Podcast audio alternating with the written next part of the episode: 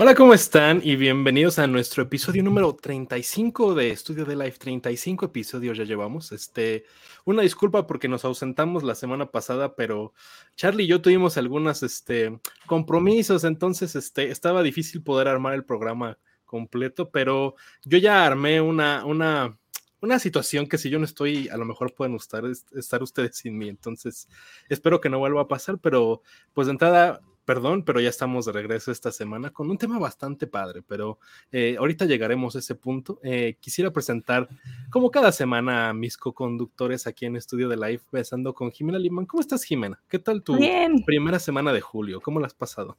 Pues bien, Alonso, hola, este, Charlie, ¿cómo están todos? Qué gusto volver a verlos después de una semana de, de break. Pues te decía fuera del aire que bien, que un poco cansada, porque ya ya no hay nada que hacer. y dijo la SEP que salimos pues hasta fin de mes, entonces estamos ahí como que aguantando, pero estoy bien, empieza bien julio, yo creo. Gracias. Sí, ya le toca a Jimena como ese último estirón para acabar el, el este, ciclo escolar 2021, 2022. Sí, sí, sí, Ahí andamos. La, veo aguantando. Pero platícanos, Jimena, ¿dónde más te puede encontrar la gente? ¿Dónde más te puede escuchar, ver y leer? Sí, me pueden seguir en Twitter como arroba bajo con J, es la red que más uso. Me pueden leer en filmsteria.com, ahí subo mis críticas, estoy colaborando con ellos. Y también me pueden escuchar en el radio, lunes y viernes de 7 a 8 de la noche. Tengo una sección de cine este, en Mundo 96.5 FM, también la pueden escuchar en línea si no son de Cuernavaca o de Morelos. Y pues ya, en eso estoy ahorita. ¿Qué tal los temas de esta semana, Jimena? Siempre te pregunto, a ver qué, has hablado en el programa. Este, pues los lunes doy como noticias, adelantos, trailers y discutimos diferentes cosas, ¿no? Entonces, lo primero, pues hablamos un poco de la, cuarta temporada de Stranger Things, que ya, ya acabó, ¿no? Entonces, la estuvimos discutiendo un, ratillo. Luego eh, discutimos el tráiler de la nueva película de Julia Roberts con George Clooney, la de Pasaje al Paraíso, que se ve muy interesante. El adelanto de Hocus Pocus, la 2, que todo el mundo está como muy emocionado, ¿no? Y hablamos de esta lista que sacó Rolling Stone la semana pasada, que también hablaron en Filmsteria, de las mejores 50 películas de superhéroes. Este, entonces eh, llevé ahí el top 15 y pues lo comentamos. Pues la neta está como medio chafa. O sea, no chafa, pero o sea, la 1 es como Black Panther y fue como, ok. ¿Qué? ¿Qué? O sea, la 1, la 1, ¿sabes? Y The Dark Knight es como la 7, entonces fue como, yo pondría The Dark Knight. ¿Cuál pondrías tú, Jimena? ¿También? Igual The Dark Knight o Into the Spider-Verse. Charlie, ¿cuál sería tu número uno en el top Yo pondría Superman, la del la de los 70, la del 79, creo que, o 78. Ah, creo que sí, es la que, la que pone el estándar y también, y también pone el esquema y cuál es el, la forma en la que se debe de contar una película de superhéroes. O sea, sí, Imagínate las cinco, o sea, no puede ser. Qué, vergonzoso. Qué, está como en el 2 y en el 3, Jimena? Está Black Panther en el 1, en el 2 está... ¿Cuál estaba? Siento que es como Iron Man o algo así. No, no era como Infinity, no es cierto, la otra. ¿Las de Endgame? Ajá, creo que era Endgame y en la 3, ay, no me acuerdo. Ah, la Spider-Man, la 2. Ok, ok. Sí, sí, sí. sí, está muy raro esa lista. no, no, no la había escuchado, no sabía y qué bueno, no hago corajes. Exacto, sí. Porque algunas cosas son eh, simplemente de sentido común y de referencia inclusive histórica.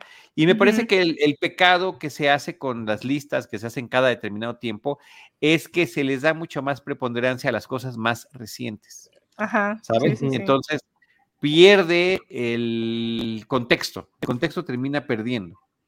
Y sí, no hay manera de que Superman no sea la número uno. O sea, Superman, para bien o para mal, todo lo que está pasando ahorita tiene que ver con Superman. Lo que pasó en a finales de los años 70, en el 78, cuando se estrenó y funcionó. Y la forma en la que funcionó y el estilo en el que funcionó. Entonces, pues sí, qué, lástima que... Y también se vale hablar de las que rompieron el, estereotipo y que resulta interesante, pero no puedes dejarlo de lado. O sea, Sí, no, Superman en el 5 es eh, francamente grosero. Este, sí. yo por experiencia les digo que no confíen en las listas de Rolling Stone. Normalmente sus listas de música del año no reflejan de verdad lo mejor. O sea, es como lo más pop, lo más. Ajá, sí, este, exacto. Entonces, pues bueno. Eh, Charlie con una gran playera de Hulk, pero según yo es la de Hulk de Ang Lee. Sí, es correcto. Tienes toda la razón. ¡Qué, ojo, eh! ¡Qué ¿eh? visión! ¡Qué bárbaro! A ver, eh, no tengo ninguna playera de Hércules. Y dije, ¿qué otro personaje fuerte empieza con H? Y pues salió Hulk. Igualito. Sí, sí. es lo mismo. A ver, estuve a punto de ponerme la de Superman. Porque siendo Hércules nuestro tema, a ver, el, uno de los dos principales antecedentes de la creación y referentes del Superman del cómic, pues es Hércules. Y el otro sería el Viejo Testamento, con la historia de Moisés, ¿no? Y la forma en la que este, lo avientan y lo dejan en la canastita para que el río se lo lleve y demás. Y llega a ser este, este líder de, todo un pueblo. Entonces, ahí están esos dos referentes importantísimos para la historia de Superman. Y este, y, pues digo, insisto, como no tenía ese, pues tengo, tengo la de Hulk, y es de esa época justamente, y ya me retrasé, algo está pasando con, con el video. Está, exacto, eso lo hice hace como 15 segundos. hay un delay. Hay un delay, hay un delay. Un delay. No, no, no, soy yo, soy yo. Ahorita detengo la cámara y la vuelvo a empezar para ver si ya empieza a funcionar muy bien. Pero bueno, es, ese es el tema. Qué, qué buen ojo, ¿eh? Qué buen ojo tienes, este Alonso, impresionante. este, sí, sí, recuerdo mucho toda la campaña de Hulk de Ann Lee, porque pues era como de las películas de superhéroes de Marvel como que estaban en esta parte de la gran expansión, ¿no? Con Spider-Man y los X-Men y todo, y eran para mí muy esperadas en ese momento.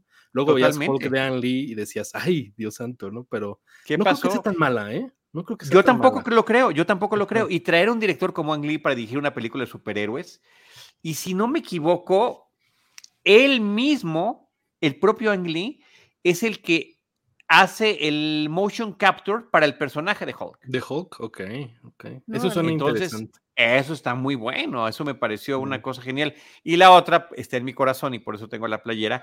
Vino a México a promocionar la película y me tocó tener el chance de platicar un ratito con él, de entrevistarlo y hasta de tener la foto con él. Entonces, pues sí, son, son esos momentos súper chidos. Es muy buen director Ang Lee, a mí me gusta bastante y fue como su incursión en el cine de superhéroes, su debut y despedida porque nunca regresó. debut y despedida, aunque un director muy diverso, ¿no? Digo, El Tigre y el Dragón también lo puedes ver como ah, una película de superhéroes, ¿no? De superpersonas, finalmente. Pero, pero sí, o sea, él, él ha expandido sus horizontes con distintas temáticas, como, como todos sabemos. Sí, entonces, pues bueno, hablando de Hulk de Ang Lee y Charlie que lo decidió incluir por Hércules, pero Charlie, ¿Qué, tal tu semana? ¿Cómo has estado? Muy bien. ¿Qué tal mis últimas dos semanas? Porque no tuvimos programa una semana, pero eso significa que desde hace dos semanas no nos vemos. Es correcto. Qué alegría reencontrarme con ustedes. Y esta semana, efectivamente, como lo decías, em, y te agradezco también el apoyo en redes, este, Alonso, me tocó eh, Jimena y amigas y amigos, eh, presentar una película iraní en un festival de cine, de música y cine en la Cineteca Nacional en coordinación con el IMER y con la estación Opus, que es de, música clásica. Entonces sí, me encantó la experiencia, no me, había, no me había tocado, o sea, siempre he tenido mucho contacto con la Cineteca y con el IMER en particular, ahí es donde empecé mi carrera radiofónica, pero este, y de ahí vino la invitación, pero no me había tocado ir a presentar una película en la Cineteca, así que eso fue muy honroso. ¿Y qué más hubo? me tocó ir a también otra invitación a Imagen TV, este, este lunes ir a ver la película que fue ayer, la película de Thor, eh, nuevamente dirigida por Taika Waititi, que me pareció súper divertida, creo que es la más desbocada, yo creo que esa es la palabra, desbocada, ya es, es una caricatura dentro del MCU, esta película de Thor, pero es lo que a mí, a mí es lo que me, pareció que fuera divertida. Le decía a Alonso hace ratito un mensaje que pues he escuchado comentarios horribles de gente que verdaderamente la aborreció y la califican muy mal. Yo creo que viniendo del director de quien viene, así la quería y así la hizo y se aprovecha esa parte em, eh, cómica que de verdad que qué descubrimiento que Chris Hemsworth sea tan buen eh, actor de comedia. Con, insisto, con ese físico, con ese rostro y que lo veas burlándose de sí mismo constantemente en distintas películas. O sea, lo ha hecho muy bien. Hizo en Men in Black, lo ha hecho en las películas de Thor. un poquito en ese pequeño papel que le tocó en la primera película del relanzamiento de Star Trek con J.J. Abrams. Es el papá del Capitán Kirk. El papá de Kirk. Este, y es él, él, es el protagonista de la eh, aventura previa a los créditos. Entonces, sí, es un, me parece a mí, no lo conozco a él, no, no, no he tenido la oportunidad, pero tipazo y ha aprovechado muy bien su beta humorística. Y aquí creo que es muy bien explotada por Taika.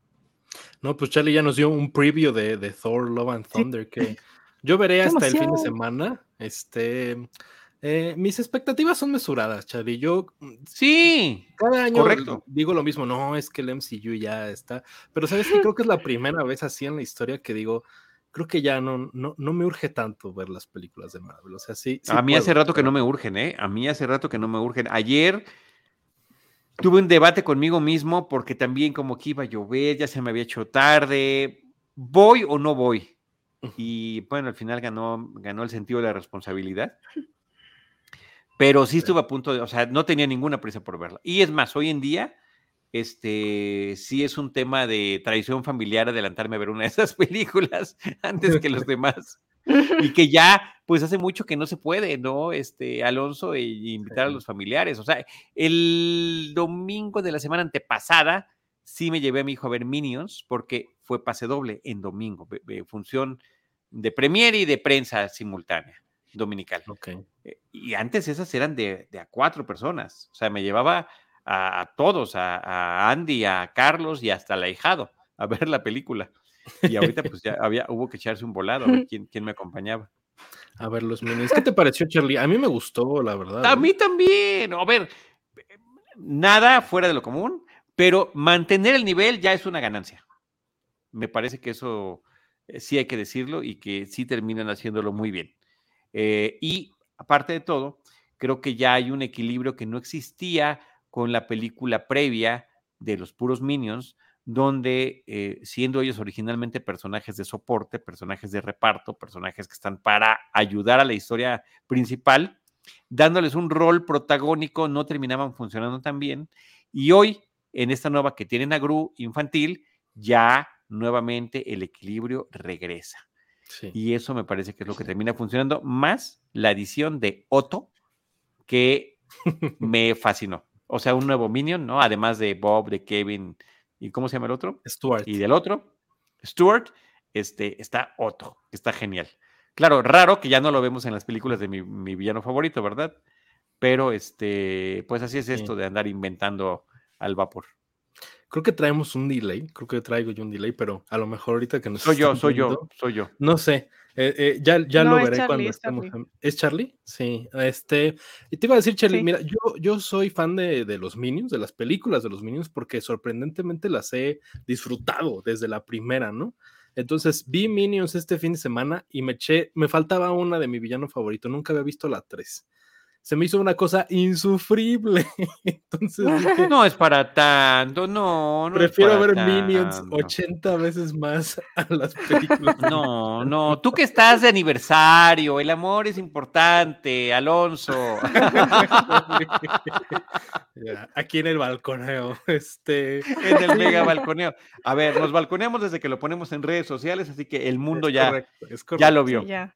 Este, pero sí, no, no, no la disfruté esta que me faltaba de mi villano favorito, que era la 3, mm. que justo yo había hecho muchas de las cosas promocionales, trabajé en eso y se me hace muy cagado que nunca la vi hasta ahora. Que no la habías visto.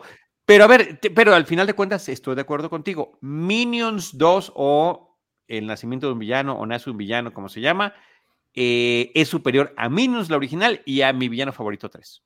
Sí, y yo diría que mi villano favorito 2 también.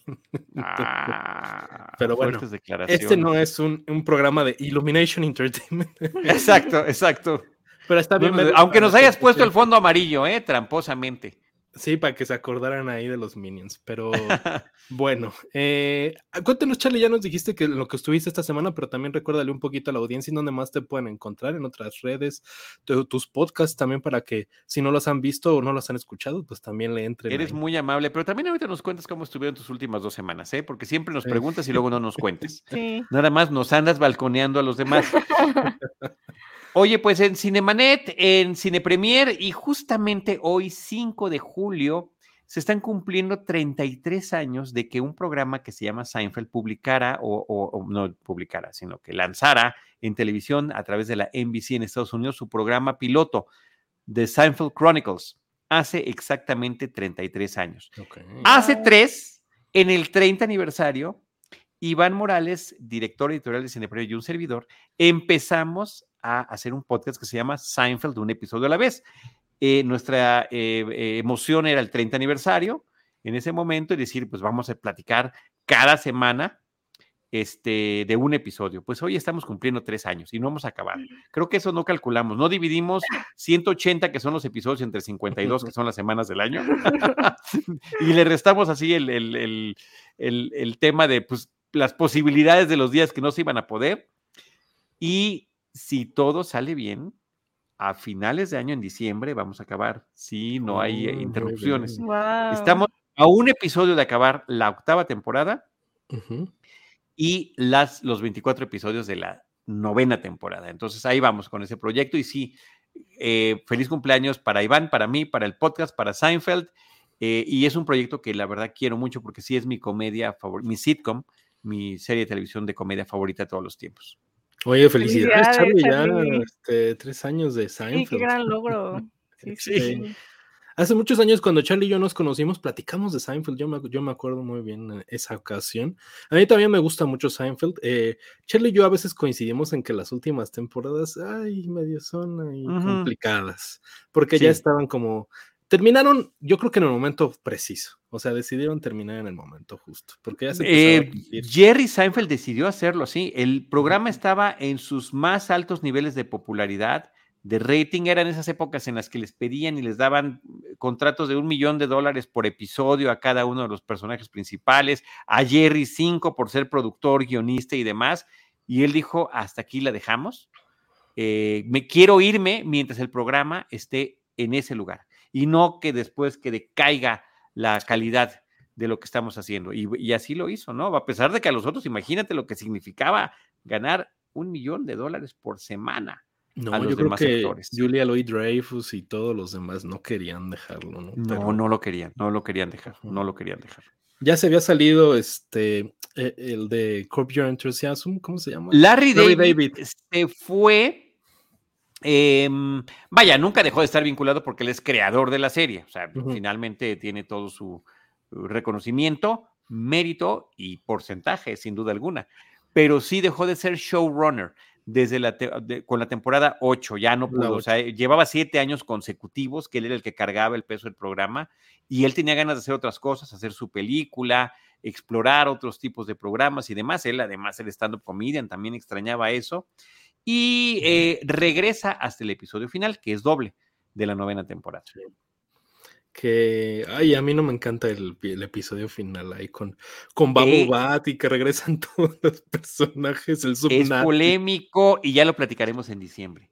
Este, pero sí, en, principio estoy de, en principio estoy de acuerdo contigo. Fue mm, un tanto cuanto decepcionante, aunque era muy em, ambicioso, muy ambicioso. Es decir, vamos a regresar, ¿cómo lograremos regresar a todos estos personajes que nos, este, que, fueron importantes a lo largo de la serie y que por haber estado una vez en un episodio nada más, habían marcado huella como de Subnazi, por ejemplo, ¿no? Exacto. Este, sí, tiene su mérito, tiene su mérito.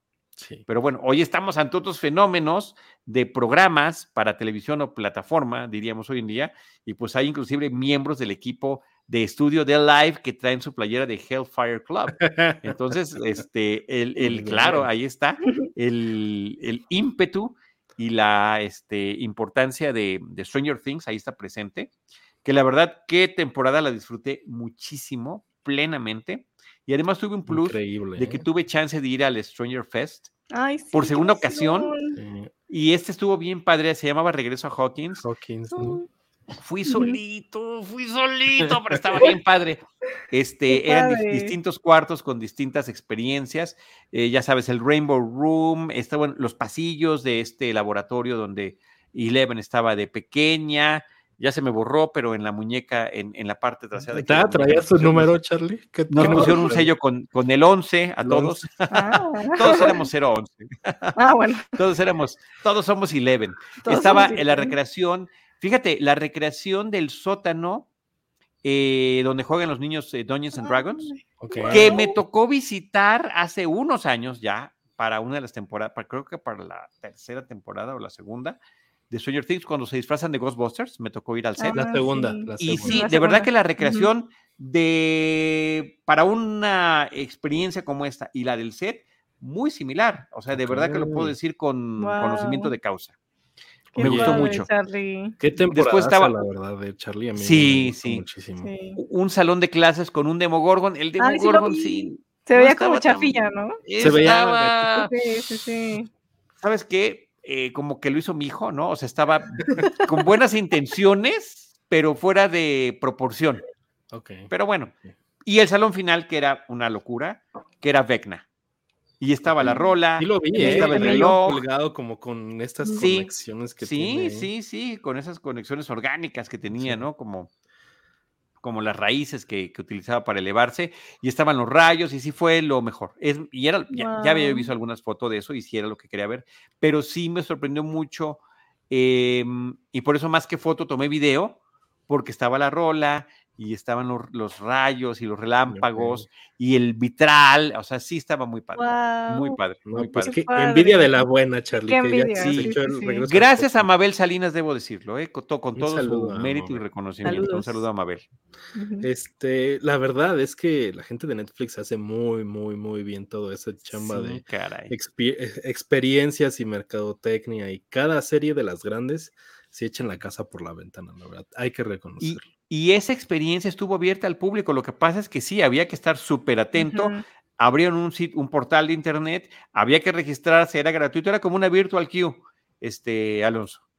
Pero se acabaron y, pero rapidísimo los espacios para cada una de esas experiencias. Sí, Entonces, este, pues entró el músculo de, de, pues, pertenecer a, a, la cobertura mediática, que, que, fue lo que dio chance de, de observarla y de visitarla.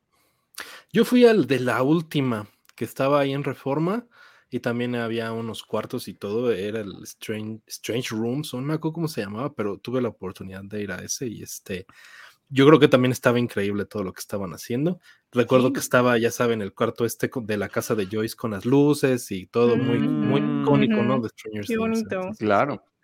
Sí, pero decía yo que gran temporada, la verdad es que me voló la cabeza, ¿eh? yo lo disfruté muchísimo de principio a fin toda esta temporada.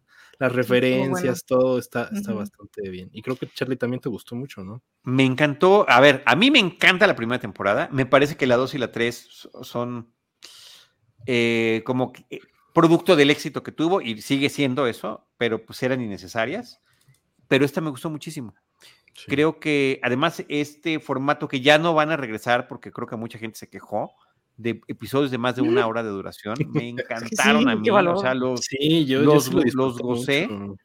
Y, eh, y, bueno, y conservar un estilo que siempre ha sido el tener diferentes Em, líneas argumentales simultáneas, ¿no? Varios diferentes personajes, pero creo que ahora fue el universo expandido porque pues sí, ya, ya no solo se salieron de Hawking, se salieron de Estados Unidos, eh, no solo estábamos en The Other Side, estábamos en Kamchatka, en la Unión Soviética, y estábamos en California, y estábamos en el desierto de Las Vegas, eh, eh, en el, ¿no? En este... Em, silo para armas nucleares que estaba ya abandonado y que se convirtió en laboratorio y, te clavabas en cada una de las historias y cuando te cambiaban a la otra decías, ah, caray, sí es cierto. O sea, sí, sí es cierto, esto otro estaba pasando también. No, muy bien llevado, muy bien llevado, la verdad. Creo que argumentalmente todo muy bien, narrativamente. Creo que como la que la trama de Hopper no me encantaba, o sea, sentía que me quitaban un poquito de lo que estaba disfrutando. Pero Yo esa me la salté, la verdad. Ay, no. en el volumen 1 cada que era Rusia como... No, porque, ay, no, no, no, se hace. No, es que aparte, ¿saben qué? Quiero mucho a Hopper. Me dio, me dio gusto que regresara porque estuvo demasiado triste que se muriera la pasada. Aunque ese final creo que está muy bien, o sea, como la carta que le deja a Eleven se me hizo un detalle muy bonito. Fantástica, sí. Y que regresara es como, bueno, pero bueno, regresó, qué bueno. pero verlo sufrir a mí me, me dolía sobremanera. Entonces era como, no, no, ¿sabes? O sea, verlo así como que todo esto que tuvo que hacer, que ya sabes, o sea, que, claro. dejaran escapar y trabajar con este Enzo y así. Para mí era mucho, y luego ya que escapó, que todavía sigue sufriendo, era como, ya, por favor, entonces como que tuve que O sea, pero no porque te aburriera, sino por lo que te No, no, no, no, no, porque me dolía, así, yo, no quería ver a Copper sufrir, ¿sabes? O sea, yo quería verlo ya libre, ¿sabes? Entonces... Oye, y si el actor, este, qué bárbaro, cómo bajó de peso para el personaje, ¿eh? qué cañón. Sí, lo hace muy bien. Este, lo quiero mucho. Me estaba acordando ahorita que mencionó Charlie la, temporada 2 y la 3. A mí la temporada 2 me gusta. La 3 se me hace medio floja y como. La 3 ni me acuerdo de qué es. Es donde están como en la base rusa que está abajo ah, del. Que toda la historia es como en el mall, ¿no? Como en el centro comercial. Y es la presentación de Robin, que también termina siendo muy buen personaje. Y donde toma un protagonismo inesperado la hermana de Lucas. ah, Erika, sí. Ah, es buena ella. Sí, sí, sí. Sí, y aquí termina también robando espacio cañón. Sí, como que, que le bajaron un, poco, un grado de la temporada pasada esta, a la hermana de Lucas, pero aún así, es que tenían personajes nuevos como Argyle y Eddie Monson, que son grandes. Eddie, Eddie está fantástico. Eddie fue el mejor de todos. Sí, y Enzo, Enzo, ¿no? Que, que está Enzo, sí. Argyle también es muy chistoso. Sí, Enzo, ¿quién era? El del el, el, el amigo de Hopper. No, ese es Yuri. No, el guardia. El, guardia. ah, ya, el que es este. Que le escapar. De, de, Game of Thrones, ¿no? Totalmente, sí, sí, sí, que cambiaba de rostro. ok. Este, me acordé, nada más para cerrar, que eh, yo normalmente voy a las Halloween Horror Nights en Universal. Eh, más o menos tratamos de ir cuando hay chance. Y fui cuando estaba la temporada 3 de Stranger Things y la casa de terror de Stranger Things estaba Increíble. y aterradora, ¿no? Sí, son, sí, son experiencias medio intensas, ¿eh? ¿no? Son muy intensas las Halloween Horror Oye, ¿vas a regresar este año o no? No lo sé, es que tenemos un viaje en octubre eh, a Estados Unidos y coincide con las fechas en las que siempre vamos, entonces no sé si. Bueno, a ver, te, te, ruego que cheques porque ya había eh, sold out noches, ¿eh? O sea, ya había. Probable, es este, probable, sí, sí. Y además traían, iban a traer una serie de de casas y de experiencias clásicas iban a tener de Halloween y de Viernes 13, que, que lo, no, que es el tipo de cosas que hacen, pero cuando son temáticas de película. Y bueno, iban a traer del teléfono negro, por ejemplo, en esta ocasión. Ah, sí, iban a hacer una de Blumhouse, como con cosas de Ándale, de Blumhouse, exacto, exacto. Mira, estás Oye, ¿sabes cuál tocó, Charlie, e, ese mismo año? Una de Ghostbusters, ¿eh? Estaba ¡Ay, qué padre! Teninabas y estaba el of Marshmallow Man así, como subiendo al techo y los Ghostbusters disparándole. Muy padre. Yo recomiendo mucho las experiencias de las Halloween Horror Nights en Universal. Es lo que más me gusta de Universal, de admitir. Wow, ok. Ahí está. Pero bueno, eh, vamos a empezar con, con, nuestros temas de esta semana y nada más que. Media hora después.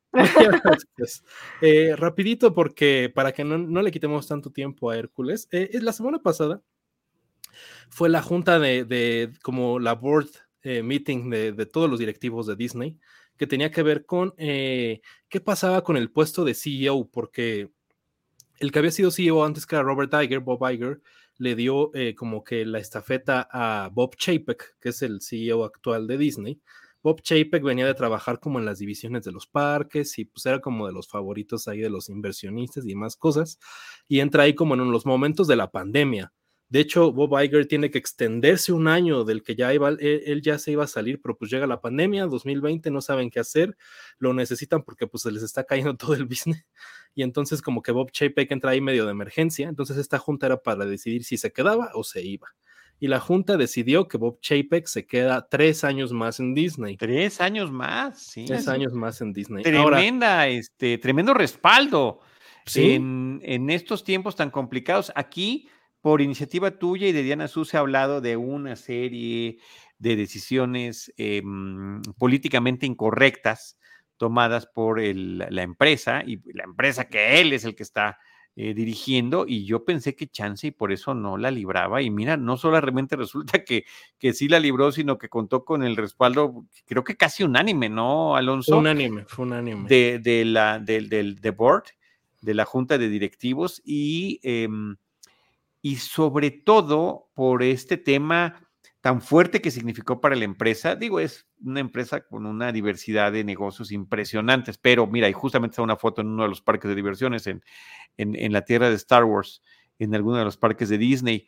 Em, este cierre que no había sucedido en la historia de los parques de, Disney eh, a, propósito de la pandemia, que le pegó de una manera brutal y de la cual todavía eh, se siguen recuperando. O sea, siguen tratando de retomar las cosas que tenían.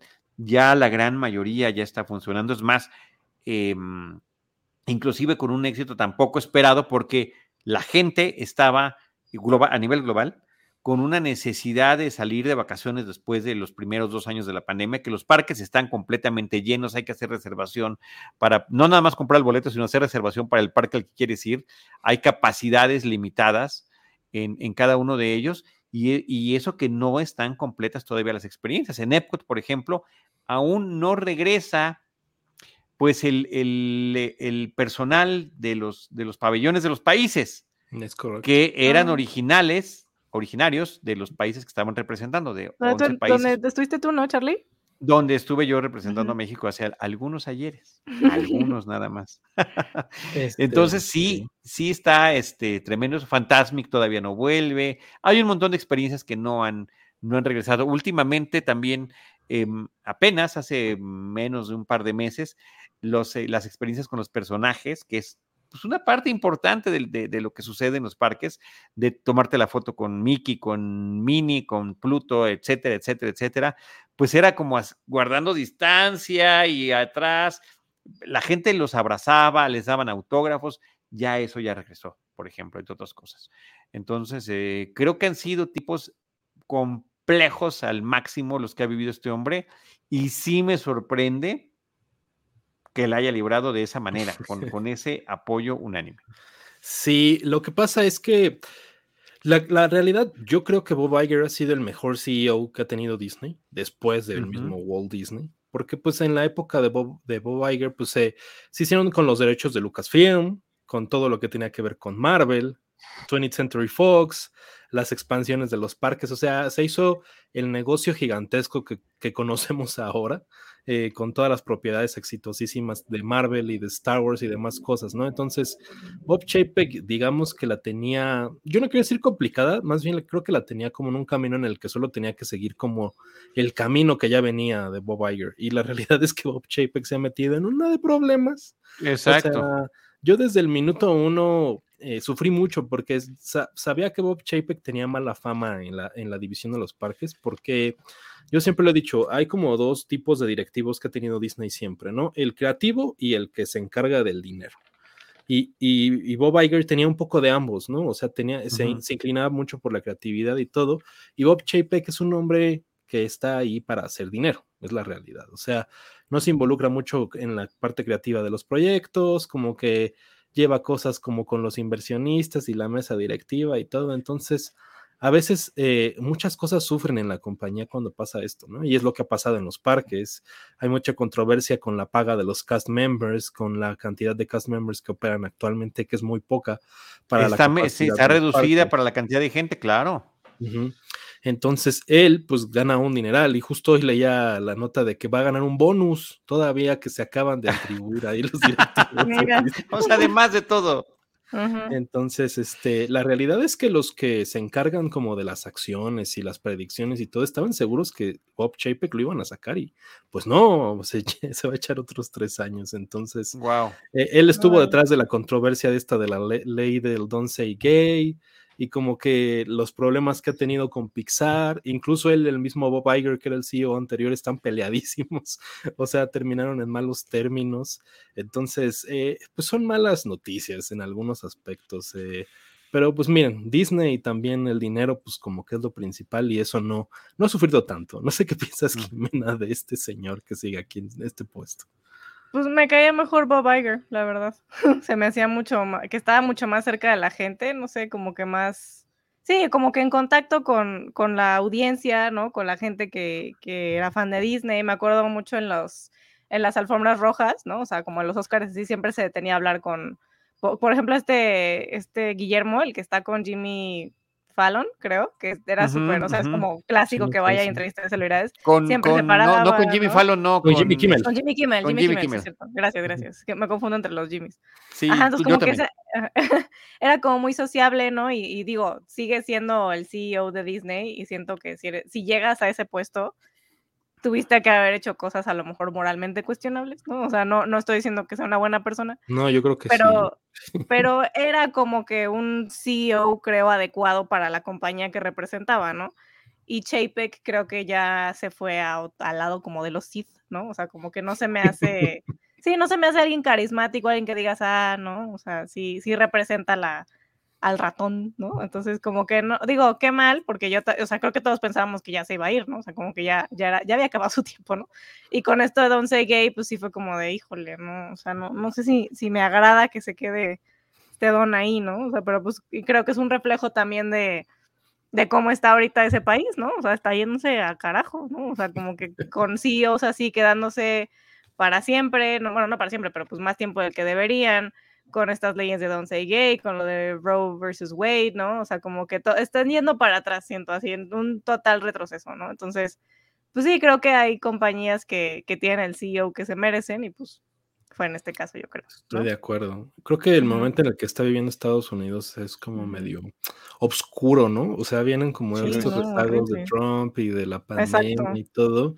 Y las compañías de entretenimiento están ahorita en un punto en el que creo que están tratando de recuperarse de la pandemia, ¿no? O sea, y creo que eso tiene que venir con muchas decisiones que no son muy humanitarias, creo, ¿no? o sea, entonces es complicado.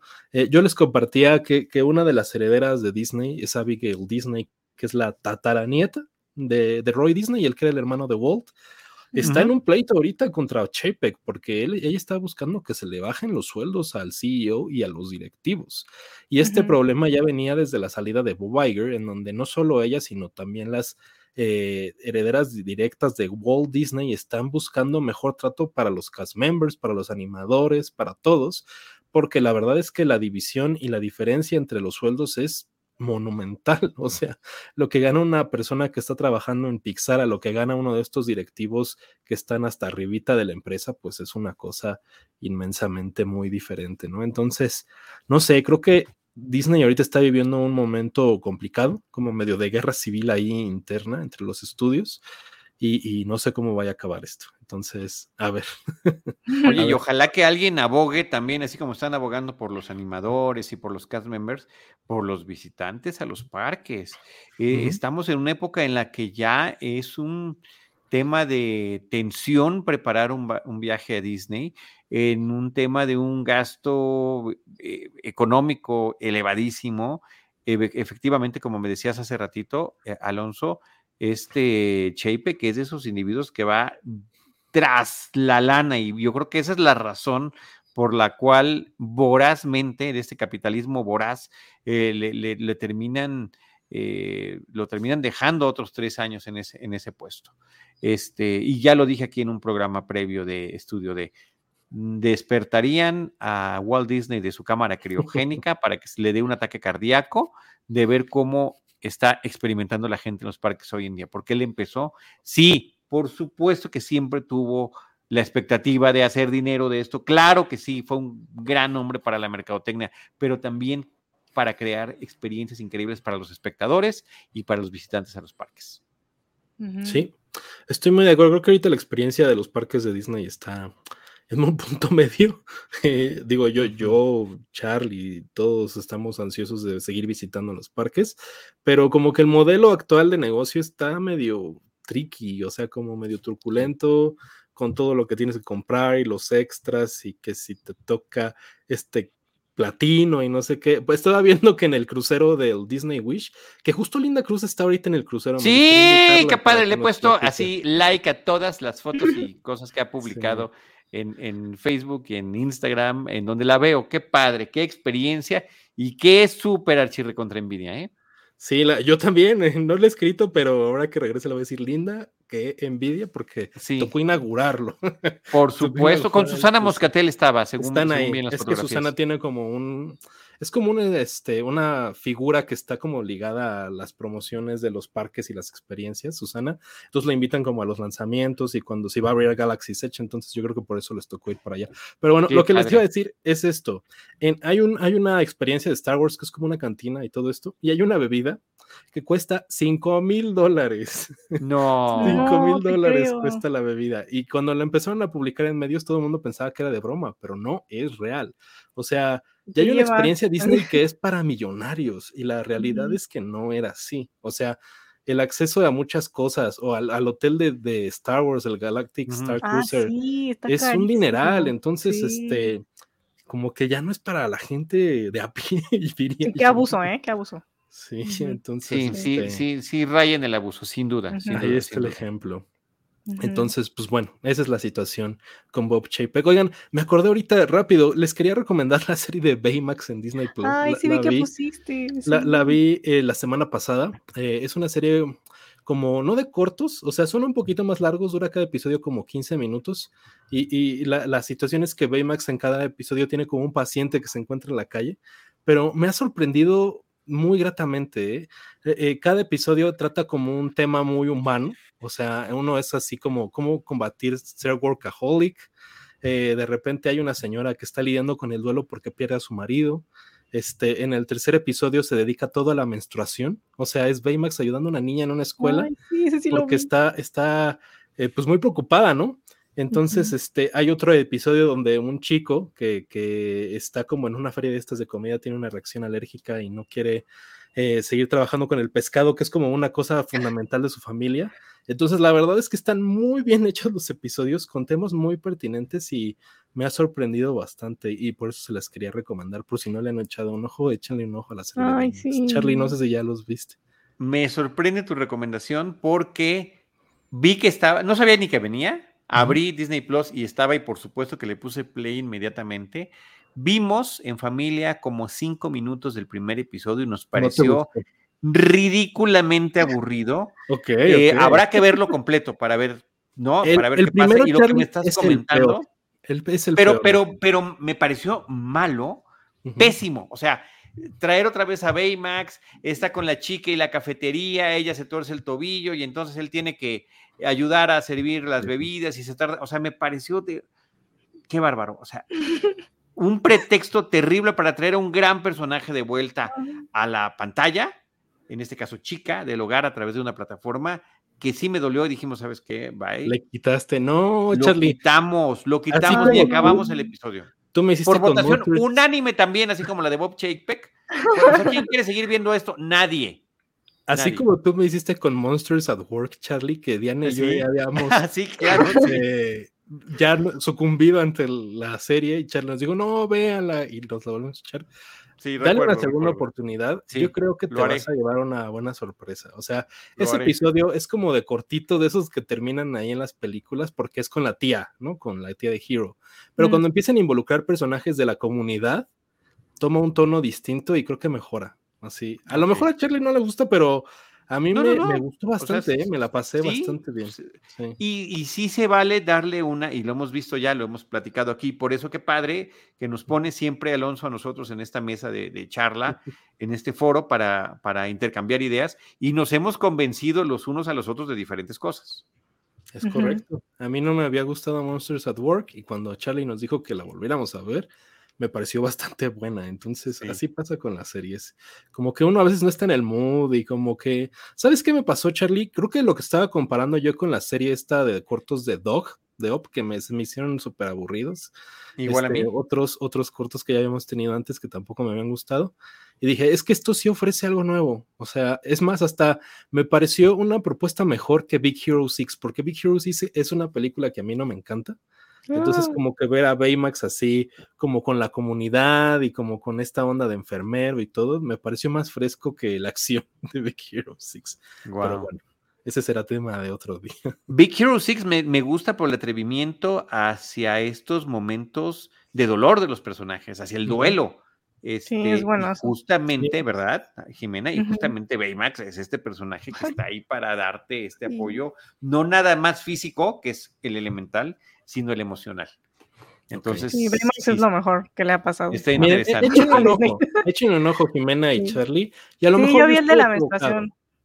Sí, pero el de la menstruación, cuando yo lo estaba viendo, dije, órale, o sea, si Turning Red ya la había entrado, esto es un, un, casi, casi algo que le tendría que poner yo a un niño, ¿no? A una niña, porque a veces uno como que no, no digo que como padre no sepas explicar, pero a veces como que en el entretenimiento no se ve y no lo tienes, entonces se normaliza más algo que debería ser todavía más normal, ¿no? Entonces me parece. Hasta hay un personaje trans, está increíble. Hay un personaje trans ahí en ese episodio. Y, sí. y pues Baymax que no sabe qué comprar, así como, ¿me puede ayudar alguien en el súper? Ya, yo compro esto, yo compro esto, así como todas las toallas tan por no sé qué llega, así como con 20 cajas. Ay, no, está adorable, como la mamá de, de May, Bailey, en Turning Red. Pero así, pues como dice Alonso, está normal, como, pues sí, o sea, eso se compra y existe y ya. claro. y ya sabes cómo, cómo se puso la gente cuando Turning Red, que decían, ah, sí, no voy a identificar y cómo es sí. Bueno, ya, ya lo hablamos con, con Lightyear, que ya, yo estoy un poco cansado. este, nos dice aquí Berenice García que el problema es que la gente no deja de consumir, como por ejemplo el Tour VIP en el que vas en un avión privado y visitas todos los parques de Disney y está sold out. Pues sí, tiene un punto. Yo no conozco esa experiencia, ¿eh? pero yo, yo sí lo había visto, el, el Diamond Deluxe VIP Tour o una cosa así. Órale. un cast member te lleva por el parque y te brincas todas las, las colas y este, te van dando la historia de cada ride, de, dónde, cómo se hizo cada cosa. Está muy padre, pero pues sí, es una...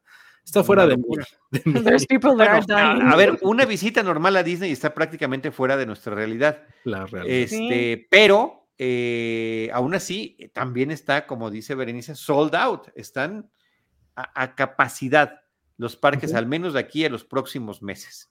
Este, Se están haciendo muchas especulaciones sobre lo que va a pasar porque está este tema de la recesión económica en Estados Unidos ya impactando a las familias y que justamente en términos generales, pues lo que está dejando de comprar o, de, o de, consumir la gente los, pues son esas situaciones de vacaciones, eh, restaurantes, etcétera, todo lo que no es básico, pero todavía no se resiente, porque además hay que mencionar que por todo lo que hemos mencionado, la gente compra estos viajes con meses y meses de anticipación. En fin. Y, va a haber algunos cambios en las reservaciones. Bueno, ya será tema después, pero algo leí que iban a. Están pensando en que si tú quieres hacer un park hopper, tienes que reservar hasta el Park Hopper y dar la hora en el que lo vas a hacer. Es una bueno, cosa sí, ahorita la situación es, antes el Park Hopper era tú podías cambiar de parque a la hora que quisieras. Ahorita solamente puedes cambiar de parque a partir de las 2 de la tarde. De las 2. Y pagas ese extra para poder cambiar de parque, ¿no? Entonces sí, está, está muy, muy peculiar. Si ya cambia eso que tú estás diciendo, ya es una locura. Sí, sí, algo sí leí que estaban este, analizando la posibilidad de que se tuviera que reservar la hora para que tú decides cambiar de parque, que añadiendo a la reservación que ya existe y a los boletos que tienes que comprar, es mucho, mucho, mucho organización de más, pero bueno, mucha preproducción, preproducción de parte de cada persona, ¿no? De cada familia. Pero pues bueno, vamos a pasar a nuestro tema principal de esta semana. Y yo les recomiendo, hay una página que se llama This Day in Disney History que es un calendario completo. Tú te metes a cualquier día del año y te da una lista gigantesca de, eventos, de qué ha pasado, qué película se estrenó en tal año, si hubo una premiere, si una atracción se cerró, si tal. Entonces, chequenla. Yo la checo no la conocía. Yo la checo cada semana para ver cuando de repente no tenemos un tema como que hay alguna película o algo, digo, a lo mejor viene un aniversario y todo. Y se me había pasado checar la semana pasada y esta y resultó que empecé a ver en redes sociales que ah, iba a estrenar este, eh, que, que, cumplía 25 años Hércules, 25 años la película de Disney de Hércules, que estrenó justamente, ahorita les digo que exactamente, pero fue el 25 aniversario, se llevó a cabo el martes pasado. Entonces, eh, fue la primera en mundial eh, en ese año. Entonces, es por eso que decidí que habláramos de la que ya ha dicho Jimena que es su película favorita de Disney. Entonces, este, que creo que les estoy robando un poquito el tema a Shirley y a Jimena, que iban a platicar este, ahí en este en ¿Qué pero Alonso y lo hemos ya lo habíamos mencionado aquí. Sí, tenemos pendiente un em, un episodio especial de estos recordando en Cinemanet con nuestros amigos y compañeros y colegas de la cobertura fílmica y eh, con Jimena habíamos elegido Hércules. Pero bueno, la platicamos ahorita y después ya podemos hacer cualquier otra cosa con, con, Jimena por allá en Cinemanet. Pero eh, muy oportuno el tema, sobre todo porque además estaba checando este dato. Siempre traigo a colación la cartelera cinematográfica de Jorge Ayala Blanco y de María Luisa Amador, donde nos dice qué día se estrenó en nuestro país y con qué título, en el caso de que lo hayan cambiado, tal o cual película. Y Hércules se estrenó el 4 de julio de 1997, es decir, fue de estos estrenos simultáneos, lo cual me parece ridículamente fantástico que hace 25 años ya hubiese sucedido algo así y la película duró 10 semanas en cartelera, es decir, que fue un éxito rotundo. La película se estrenó tanto en versiones dobladas como subtituladas. Entonces, em, qué raro subtitulada en ese. no, siempre ha habido, sí, casi siempre han sido. Yo que me la he pasado toda una vida, Alonso, una vida de adulto, persiguiendo las películas subtituladas en su idioma original, casi siempre ponen. Por ejemplo, de los Minions no la he encontrado y no la he buscado porque fui a la función de prensa y era doblada al español, que también está muy padre el doblaje. Este, Gru regresa, eh, el Wiri Wiri Andrés Bustamante a ser el personaje. Pero este, son raras las veces que no llega la película, aunque sea en uno o dos cines, porque eso sí, hay que pescarlas. Ok. Mira, aquí tengo justo la fecha exacta eh, del estreno la premier fue eh, el 14 de junio en Nueva York, en Estados Unidos, pero el estreno oficial en Estados Unidos fue el 27 de junio de 1997, pero con una corrida limitada, no estaba en todos los cines. Y hasta el 4 de julio fue cuando ya estrenó masivamente para este Memorial Day Weekend. Digo, perdón, el 4 of the July Weekend, ah, el Día de la Independencia. sí. el Día de la Independencia, ¿no? Que justo Minions creo que acaba de romper el récord, ¿no? De toda la historia. Así es. Entonces, Hércules estrenó en uno de estos fines de semana como de asueto en Estados Unidos, oficialmente, ya tenía como un preestreno. Entonces, ayer se cumplieron los 25 años oficialmente del estreno de Hércules, tanto en Estados Unidos como en México, por el dato que nos está dando Charlie. Así es. Entonces, este, pues creo que estamos de fiesta y justo. Y ya antes de cederle la palabra y seguir con, la, con el festejo, a Jimena este, decir que yo la vi en su semana de estreno y la vi en su idioma original, en la versión subtitulada. No, esta es una de estas películas de Disney que no he visto doblada al español. Pues yo también la vi en su semana de estreno doblada aquí en México, pero sí la vi en el, el, domingo que estrenó ese domingo de julio del 97, la vi. Entonces, este, pues ahí estuvimos Charlie y yo, pero creo que justamente como dice Charlie, le voy a dar la palabra a Jimena porque es la fanática de Hércules aquí en la casa. Entonces, a ver, Jimena, platícanos, ¿qué es lo que más te gusta de la película? ¿Cuál es tu opinión y cuál crees que sea la importancia que tiene en esta época tan particular del renacimiento de Disney?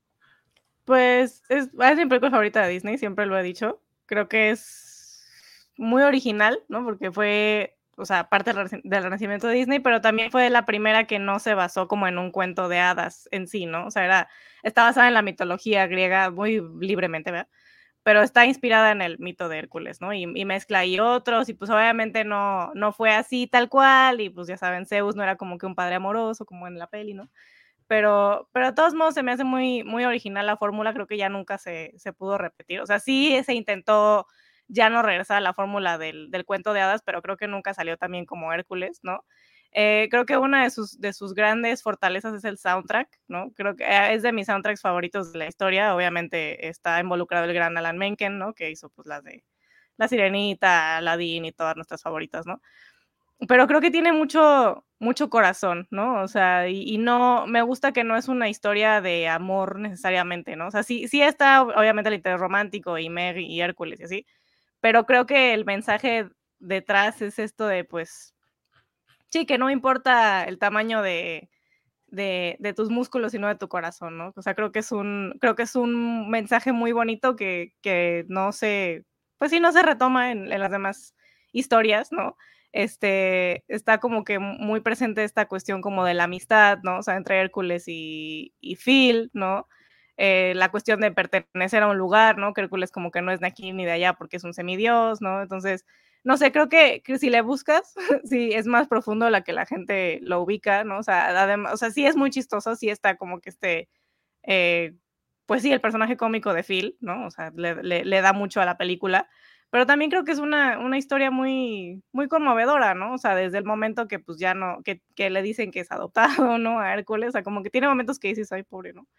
Este, pero está muy padre y pues el, el soundtrack le agrega muchísimo, creo que el, el detalle de las musas es algo muy original, le, da muchísimo punch, ¿no? O sea, y en español, pues son, es María del Sol, ¿no? Una de las, de las grandes voces que tenemos en, México y pues le da, yo sí la he visto en inglés, pero obviamente me gusta mucho más en español porque así la vi de niña, ¿no?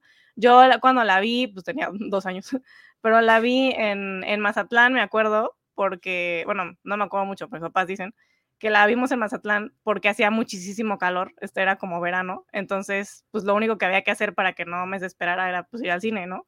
Entonces nos fuimos al cine, dice, mi, papá decía que yo así me paraba en los pasillos a bailar así como loca, ¿no? O sea, porque era como demasiado para mí la, la, emoción de la música, ¿no? Y pues hasta la fecha, ¿no? Pero es de mis soundtracks favoritos y es como que lo que pongo como para, ¿no? Hypearme y así las musas es, es lo mejor que le ha pasado a, a los soundtracks de Disney, ¿no?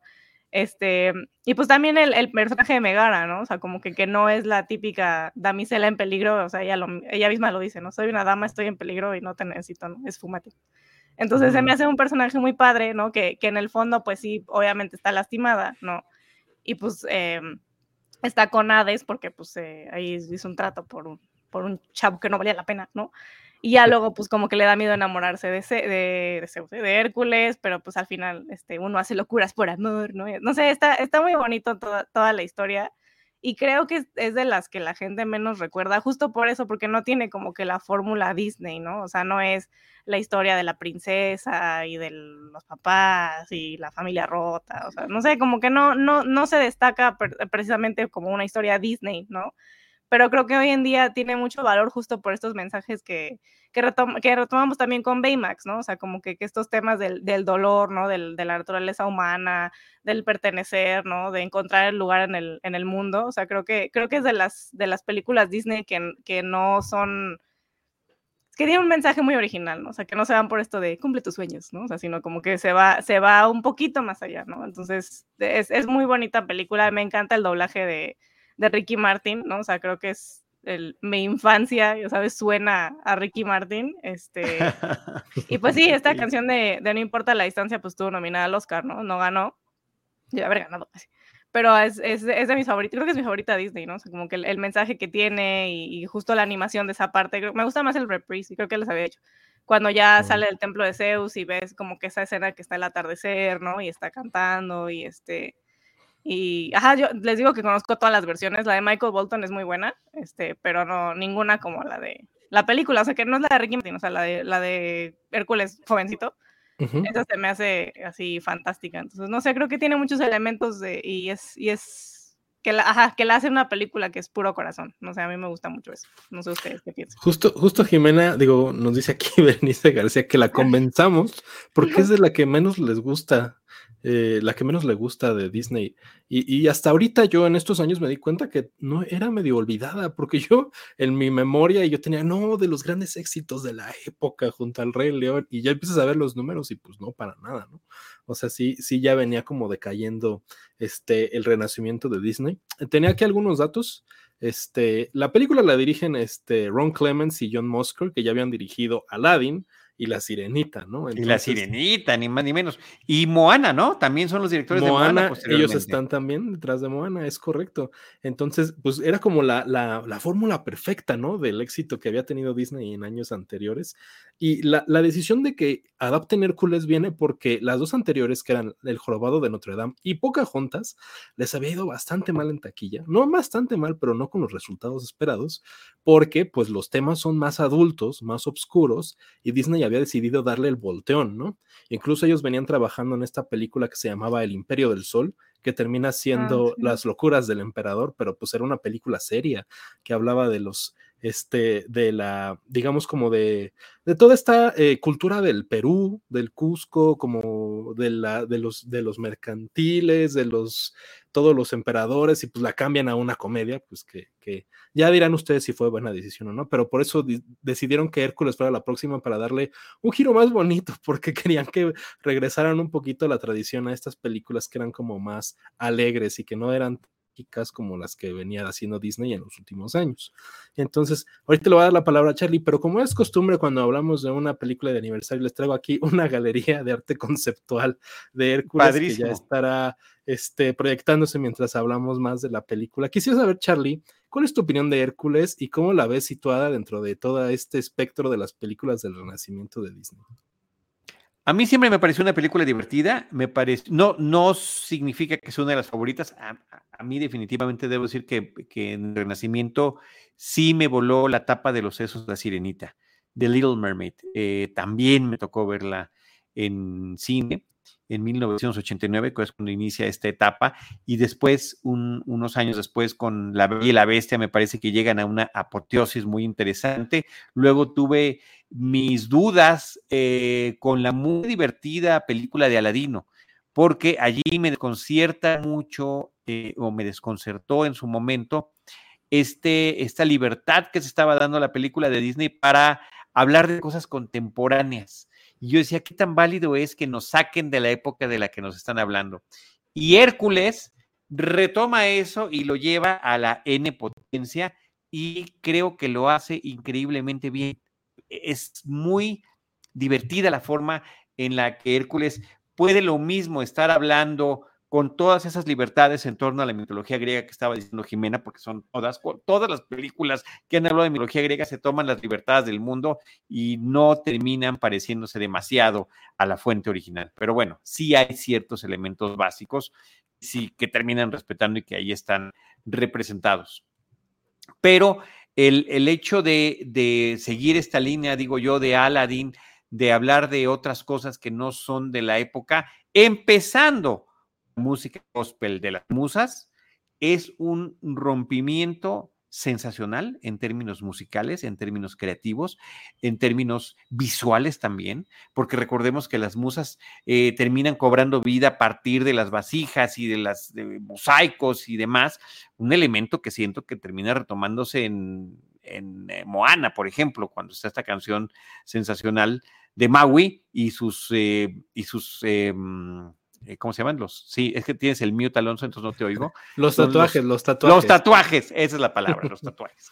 Entonces, el gospel, que es la música de Dios o la música no cristiana, eh, música de misa con estas cuatro musas, eh, pues afro, finalmente, mujeres de raza negra que están cantando a todo pulmón y sensacionales, las mejores narradoras, que de las mejores narradoras de película animada, me encantan, sí, creo que te roban el, corazón y el, espíritu musical desde el arranque de la película, más, insisto yo, todos estos referentes que no corresponden a la época.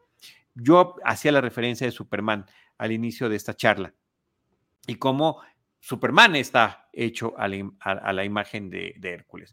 Pero cómo existe esta retroalimentación mediática. Mira, hay un pequeño detalle en el caso de este personaje, animado digitalmente, de estas veces que combinaban la animación clásica con la animación ya digital, que creo que no salía tan bien y que terminaba notándose demasiado, pero eran estos esfuerzos que estaban haciendo em, eh, la casa de Disney. Alonso, no sé si tengas algo que comentar sobre eso. Justo, justo, yo no recordaba la animación por computadora que tenía Hércules hasta ayer que la revisité, la volví a ver para platicarla. Y desde que está en la secuencia en el que están en el Olimpo, se ven las nubes haciendo formas, pero se ven con esta animación por computadora. Y luego la, la secuencia de la Hidra, que es pues creo que la más buenísima. la más este como trepidante y de acción de la película eh, también y está más evidente con ese tipo de animación. Ajá, completamente por computadora. Entonces me metí a buscar unos datos acerca de esto de, de, la animación y aquí miren para hacer cada cuadro de la hidra eh, en la película tomaba de 6 a 14 horas el render. Wow. entonces estuvieron animando por un año y medio solo esa secuencia entonces, un año y medio se tardaron en terminar la secuencia de la Hidra. Y justo encontré en YouTube, estuve buscando, ya no me fijé en Disney Plus, había un behind the scenes, pero encontré en YouTube un behind the scenes en cómo trabajaban los frames de la hidra y todo. Y pues era un trabajo básicamente artesanal con una computadora que si la vemos ahora, pues, ¿cómo diablos es que podía renderear una animación de ese calibre? Para sorpresa de mía y a lo mejor de la audiencia, no solo son esas secuencias, no nos damos cuenta, pero muchos de los paisajes están animados por computadora. De hecho, cuando ellos llegan a Tebas o cuando están en el Olimpo o cuando se ve esta escena como desde arriba, cuando Hércules tira como todos los pilares que hay en el mercado, este que se cae todo, también esos, esos escenarios están animados por computadora. Entonces, eh, era como de las primeras películas que hacía eso. No tengo el dato exacto de cuántas películas de Disney lo intentaron hacer, pero de las que yo recuerde así de primera instancia, es Hércules. No me viene ningún otro ejemplo de ver esta combinación, porque en la escena de la hidra se nota muchísimo. Y yo creo, Charlie, ahorita te doy la palabra, pero creo que está bien, eh, envejeció bien, ¿eh? Yo lo vi bastante bien. Aunque sí resulta muy notorio. Y creo que también lo fue notorio en su momento y daba de qué hablar. Entonces, bueno, habla yo de la retroalimentación que hay.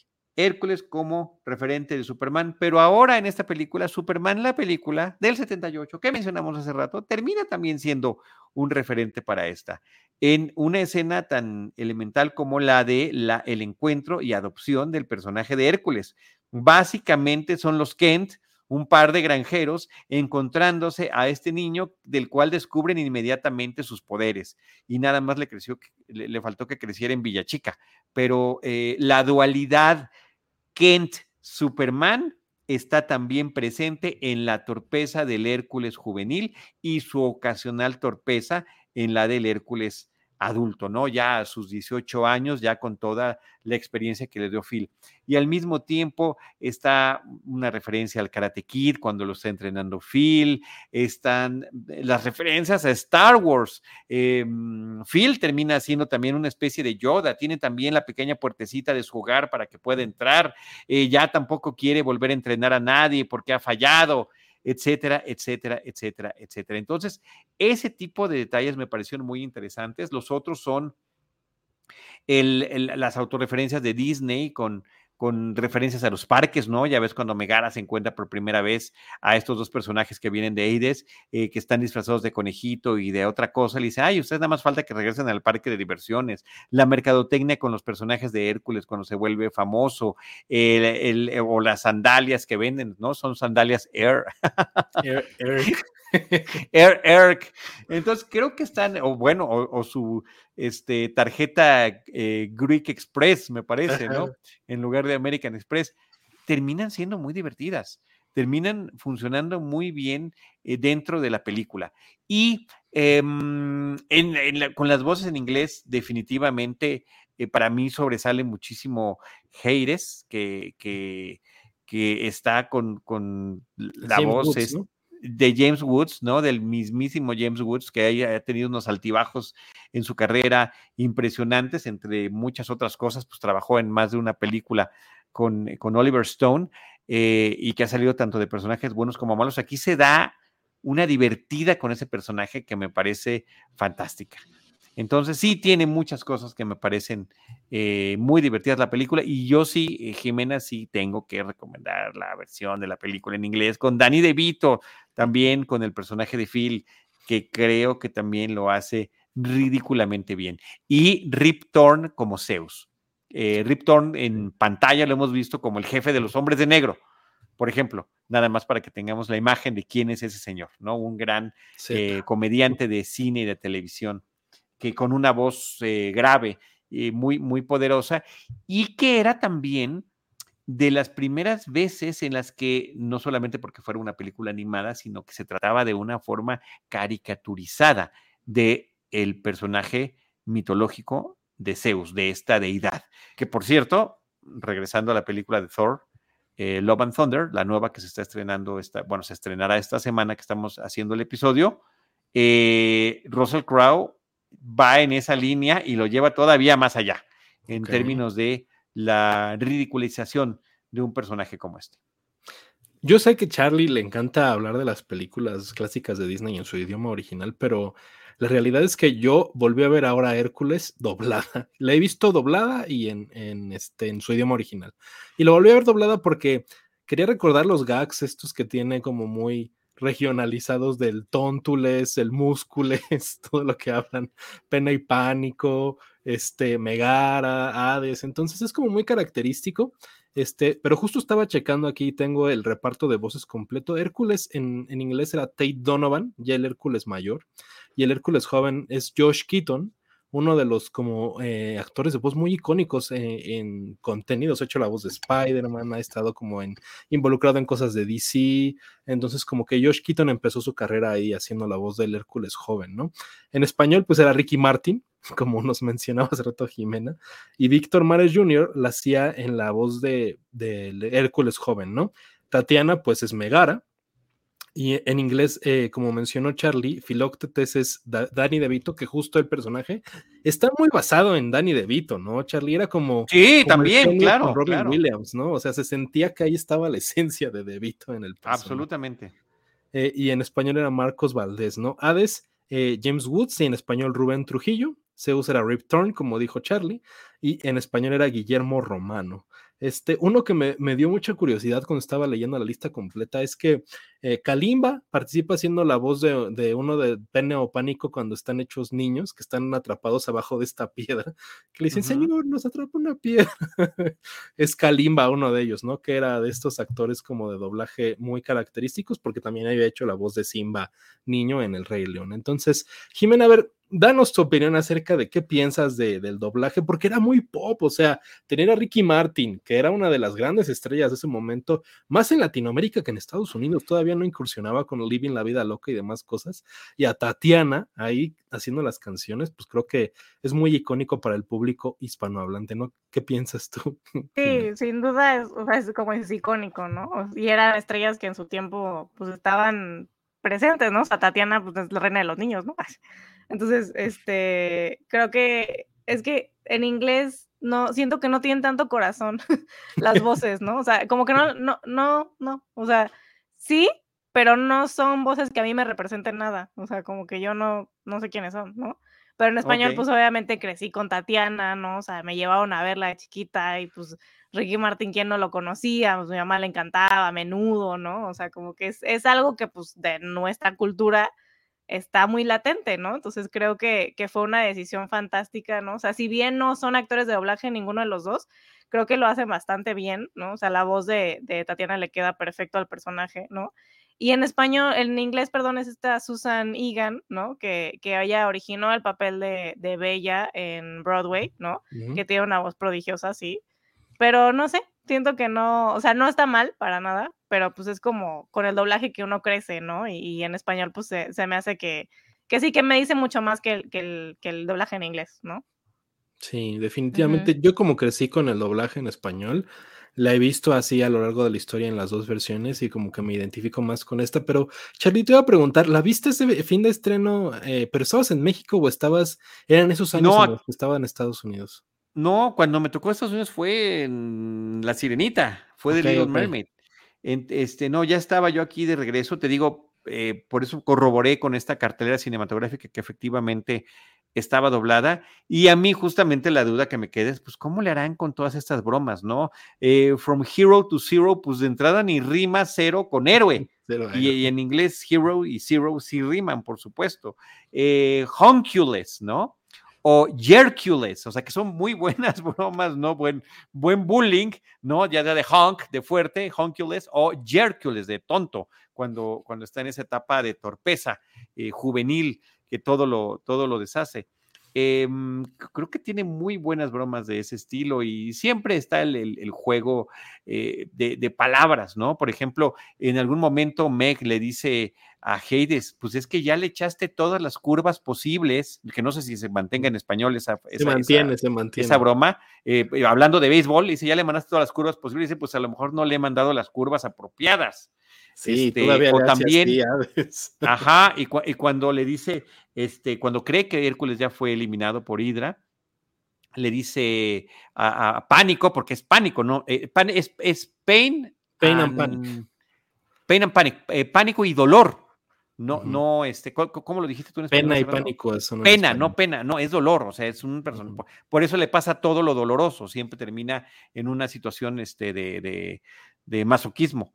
Por, decirlo de alguna manera. Y este, y les dice, ahí es una, una, mm, eh, analogía Heides de, de, mm, de, tenis, ¿no? Le dice game, set, match, pero mientras dice match, está encendiendo el puro que se está, que, se está fumando. O sea, y así, a la N potencia, ¿no? Que digo, pues solamente que le regrese yo y la veo otra vez en español para ver cómo lo están resolviendo, pero a ver, eh, siempre son adaptados, no en esa literalidad, sino más orgánicamente, lo cual siempre es algo que celebrar del doblaje latinoamericano, ¿no? Este, aquí justamente ya alguien, Ernesto, había mencionado el, doblaje de, Ricky Martin, y también decía que Josh Keaton es mitad peruano, arriba Sudamérica. Y, Alfonso ST dice, Aladdin y el jorobado de Notre Dame utilizan animación por computadora a veces también y son anteriores a Hércules. Eh, sí, pero creo que Hércules es la que presenta una primera secuencia donde evidentemente uno de los personajes está completamente hecho por, por computadora. Sí, el jorobado lo, involucraba como en estas escenas, de nuevo, como de los escenarios, ¿no?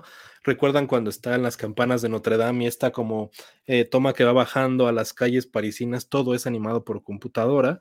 Y la realidad es que mucha de la animación que nosotros creemos que es animación tradicional eran los años en que Disney empezaba a incursionar en esto. Entonces muchas partes de las que vemos del mismo personaje de Hércules también involucraban ahí.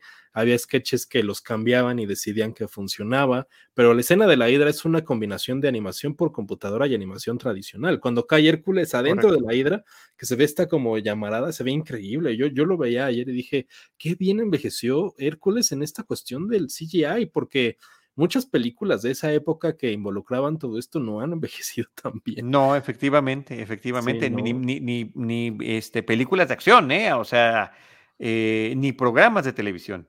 Es complicado. Es, es complicado salirse con la suya en, en, este tipo de cintas y termina Hércules, la verdad que haciéndolo muy bien, pero insisto yo, sustentado en su humor, en sus referentes, en el, el, estilo de los personajes, que sí se brincaba un poquito lo, pues lo convencional, o sea, hacen referencias, Alonso, tú que la acabas de volver a ver, hasta a las caricaturas de Warner Brothers. Cuando hablan de Tebas, eh, Tebas está funcionando como un símil de Nueva York, eh, con la forma en la que la gente se comporta en la ciudad de Nueva York, en la que tienen que cruzar las calles, pero hasta, hace la broma Phil de, de, I'm walking here, ¿no? Exacto. Eh, y, el tipo de musiquita con el que lo presentan, muy similar a las caricaturas de Warner Brothers, a esas caricaturas, a esos episodios donde no correspondía a ninguno de los personajes protagónicos, ni Box Bunny, ni Porky, ni eh, eh, ninguno de los, ni Elmer, ni nada, sino que eran como historias originales, como la de la rana, este, que canta. Mm, sí, la rana de los Looney Tunes que canta, ¿no? Exacto, exacto. De ese tipo de historias. a esas me refiero. Totalmente. Entonces, qué padre que se daban esas libertades de jugar con ese tipo de referentes. Mira, justo qué bueno que mencionas lo de los, los personajes y cómo estaban. Eh, si te das cuenta, como que todos los personajes en Hércules tienen un diseño distinto a lo que acostumbraba Disney. Como que, mira, por ejemplo, aquí lo vemos, ¿no? Que se basaba justo en estas eh, digamos, ilustraciones, pinturas griegas y romanas, porque el equipo de Disney viaja a Grecia y a Roma para hacer un viaje exhaustivo de cómo era el tipo como de artístico, ¿no? Como toda la línea artística que tenían estas dos culturas para reflejarlo en los personajes. Lo vemos en todo esto de las vasijas, ¿no? Cada que Hércules hace una hazaña, hay una vasija ahí hecha con Hércules haciendo la hazaña. Hay una escena en donde tiene ahí una piel de león que es Scar, ¿no? Es Scar del Rey León. Ah, sí, sí, cierto. están dibujando en una vasija también, ¿no? Entonces, encontré este dato que se me hace muy característico y es que Disney llamó, mandó a llamar a este diseñador de producción llamado Gerald Scarf, que trabajaba haciendo como las caricaturas del New York Times, del New York Post, pero que había trabajado en eh, Pink Floyd's The Wall. Él había hecho todo el diseño de, artístico de The Wall de Pink Floyd, de la película, ¿no? Entonces, como que querían estas expresiones y estos personajes como con unas proporciones extrañas, como con unas líneas muy marcadas, que se nota mucho en la película. Lo vemos en Hércules joven y lo vemos en el Hércules ya grande, como que están tiene unas proporciones distintas a las que tú veías en la sirenita, ¿no? La sirenita retomaba esta, esta clase de diseño que venía de la Cenicienta, de la Bella Durmiente y con Hércules eh, tratan de hacer esto como muy lineal, como la, quijada muy marcada, el cabello, entonces era muy característico cómo lo tratan de incluir en la película como era la, la, digamos que los estilos tipográficos, los estilos de animación y los estilos caricaturescos que venían como de la antigua Grecia y de la antigua Roma, ¿no? Entonces, creo que eso, eso es muy característico y lo que mencionan de, de la gran manzana, porque hace la broma fin, lo que es de Big, the Big Olive, ¿no? Que llegamos como a Big Olive, Entonces, este, es muy, muy chistoso y creo que sí le añade muchísimo a, a Hércules. Le quería preguntar a Jimena ahorita que ya está de vuelta. Eh, la, la, cuestión musical es muy importante, ¿no? O sea, las musas creo que son uno de los personajes principales y la secuencia de cero a héroe es mi favorita, ¿no? De la película. Porque sí. es cuando vemos cuando de por fin está entrenando con Phil y que están estas cuestiones ya cuando está en Tebas y que ya logra después de vencer a la Hidra todas estas cuestiones y empieza a salir la mercancía de Hércules, que es, me encanta esa idea de la mercancía, ¿no? Ay, sí. Con las chanclas y la, el Gatorade, ¿no? Que es como Hércules o una cosa sí, así. Sí, sí, sí. Entonces, y este, las figuras de acción las figuras Ajá, de acción y le enseña una a su papá, ¿no? Mira, tengo una Soy figura, una figura de acción. Sí, este, pero la música es muy importante. Las, las, las musas iban a ser las Spice Girls, pero por una cuestión de, de, de calendarios no pudieron ser ellas, ¿no? Entonces, tomando en cuenta esta cuestión como musical y que ya mencionó Jimena como que el reprise es su, su parte favorita, pero yo diría que la música en general de Hércules está muy bien hecha y muy marcada, ¿no? ¿Cómo la, la, pondrías tú, Jimena, a comparación de otras cosas icónicas que había hecho Disney, como los soundtracks de La Bella y la Bestia, de Aladdin? ¿Tú crees que ahí se la llevaba cara a cara? Porque la gente no piensa así, o sea, es tan así que ni que el Oscar se lleva.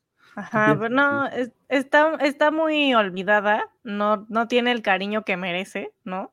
Creo que sí, fácil se agarra a, a, golpes, así con, se defiende contra este, los clásicos, ¿no? O sea, La Bella y la Bestia, Aladdin. Creo que sí, en cuanto a calidad, suena distinto, obviamente, porque es una música distinta, como dijo Charlie, es gospel, ¿no? Pero creo que eso le da todavía más valor, ¿no? O sea, no es, no es lo típico de, ah, la balada, ¿no? O sea, sí, sí tenemos la de, la de La Bella y la Bestia y Un Mundo Ideal y, bueno, esas que tienen ya la, la corona, ¿no? Pero creo que, creo que estas tienen mucho más originalidad, ¿no? O sea, la, las letras también están muy, muy, muy ingeniosas, como decían, ¿no? O sea, es cierto que en español un poco se pierde esos, esos juegos de palabras, ¿no? Pero de todos modos creo que no tiene nada que, que envidiarle a, la, a, los demás clásicos de Disney, ¿no? O sea, y, y pues justo son, hay, creo que hay de todo en esta película, ¿no? O sea, sí tiene así como que las, las partes movidas, ¿no? Este, las, esta de cero a héroe, ¿no? La, la conmovedora, la del final, la de Nación Campeón, ¿no? La de amor con la de Megara, ¿no? Como la I Want Song, la de la, eh, No importa la distancia, ¿no? Este, las, las de la virtud, pues son temazos, ¿no? O sea, como que, que empieza así la, la película con la virtud 1, 2, 3, ¿no? Este, entonces sí está, y pues justo la de la de Hades, ¿no? Que dura tan poquito, bueno, la de la virtud en el inframundo, que pues es también, o sea, dura poquito y ya con eso te dijeron todo, ¿no? Todo lo que tienes que saber de Hades. Entonces sí, este, creo que es, es ajá, el, el plus es, es, la originalidad, ¿no? O sea, creo que tiene todo lo que tienen las demás, pero con un, un tipo de música que, que, ninguna otra puede, puede decir que tiene, ¿no? Entonces es una, una cosa así de arte, ¿no? El, el soundtrack de, de Hércules. Oigan, y mencionar contra quién perdió el Oscar la película, y sí, pues la, la, la competencia estaba muy era? complicada.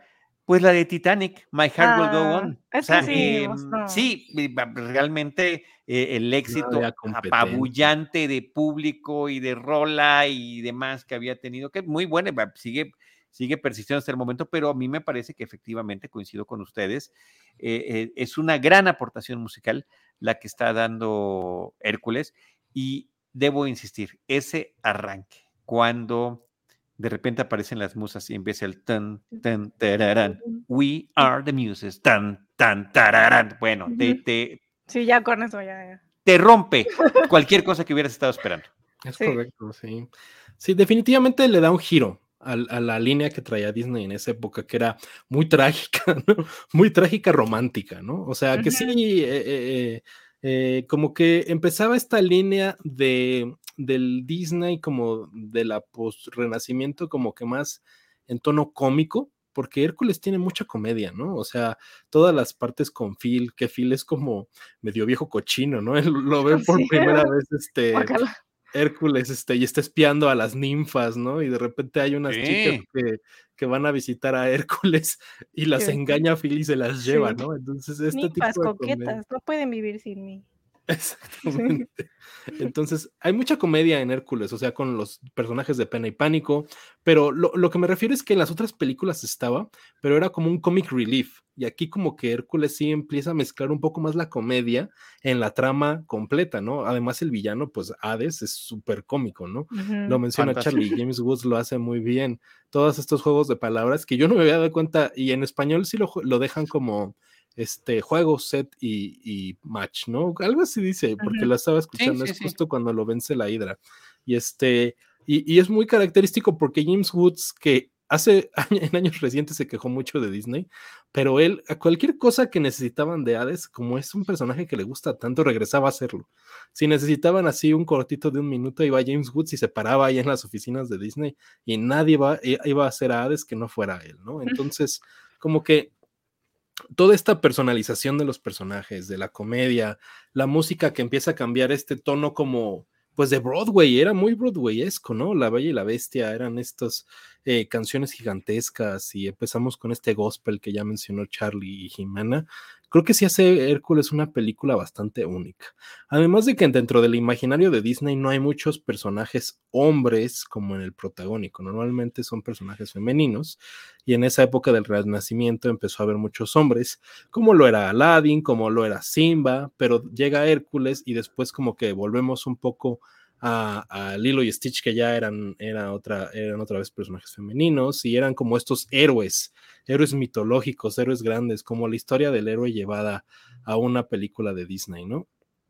Entonces, este, eh, quería retomar aquí el, comentario de, de, Ricky Martin porque estaba checando que en Estados Unidos les causó mucha sorpresa años después saber que Ricky Martin era la voz en español, ¿no? Que era algo atípico en las películas de Disney porque sabían que ellos tenían su, su lenguaje original y que a lo mejor era, no habían celebridades que estuvieran haciendo el Star Talent, ¿no? Entonces estaba checando la trivia de IMDB y entre esas había una súper remarcada que decía, en español la voz de Hércules es de Ricky Martin, ¿no? Que creo que es algo que nunca volvimos a ver y Ricky Martin nunca volvió a incursionar en el doblaje, como que ya nunca quiso hacer nada. Fue de Star Talent de ese momento. Pero no sé, Charlie, si quisieras agregar algo más a lo que ya hablamos de Hércules, de la película, de lo que venía después de Disney. Pues mira, em, si nos estábamos quejando de que quizás sea una de las películas un tanto cuanto olvidadas, quizás menospreciadas y quizás subvaloradas, pensemos también que hay una película que se llama Atlantis y que es así, nadie se acuerda. Vamos a tratar nosotros de recordar en algún próximo futuro episodio de Cinemanet para también traerla de vuelta. Pero sí creo que termina existiendo esta inequidad con los que son los eh, los grandes éxitos de pantalla, los grandes éxitos con el público, que terminan opacando a otras producciones que tienen también su propio mérito, como todos estos méritos que hemos estado mencionando y subrayando el día de hoy con eh, la película de Hércules. Yo, em, qué padre que está en la plataforma de Disney Plus, qué padre que está disponible en muchos idiomas. En nuestro caso, pues saber que tenemos la oportunidad de escucharla en inglés o en español, dependiendo de lo que queramos. Debo decir que sí.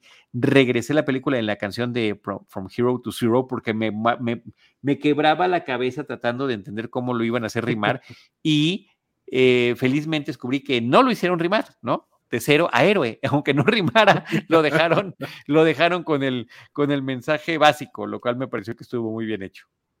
Pues sí, yo creo que esos son esos ejemplos en donde mejor ni le mueves, ¿no? Exacto. hay, cuestiones en las que sí tiene que rimar en inglés, pero ¿cómo le cambiaría? No sé, como que hasta creo que pierde un poco el sentido.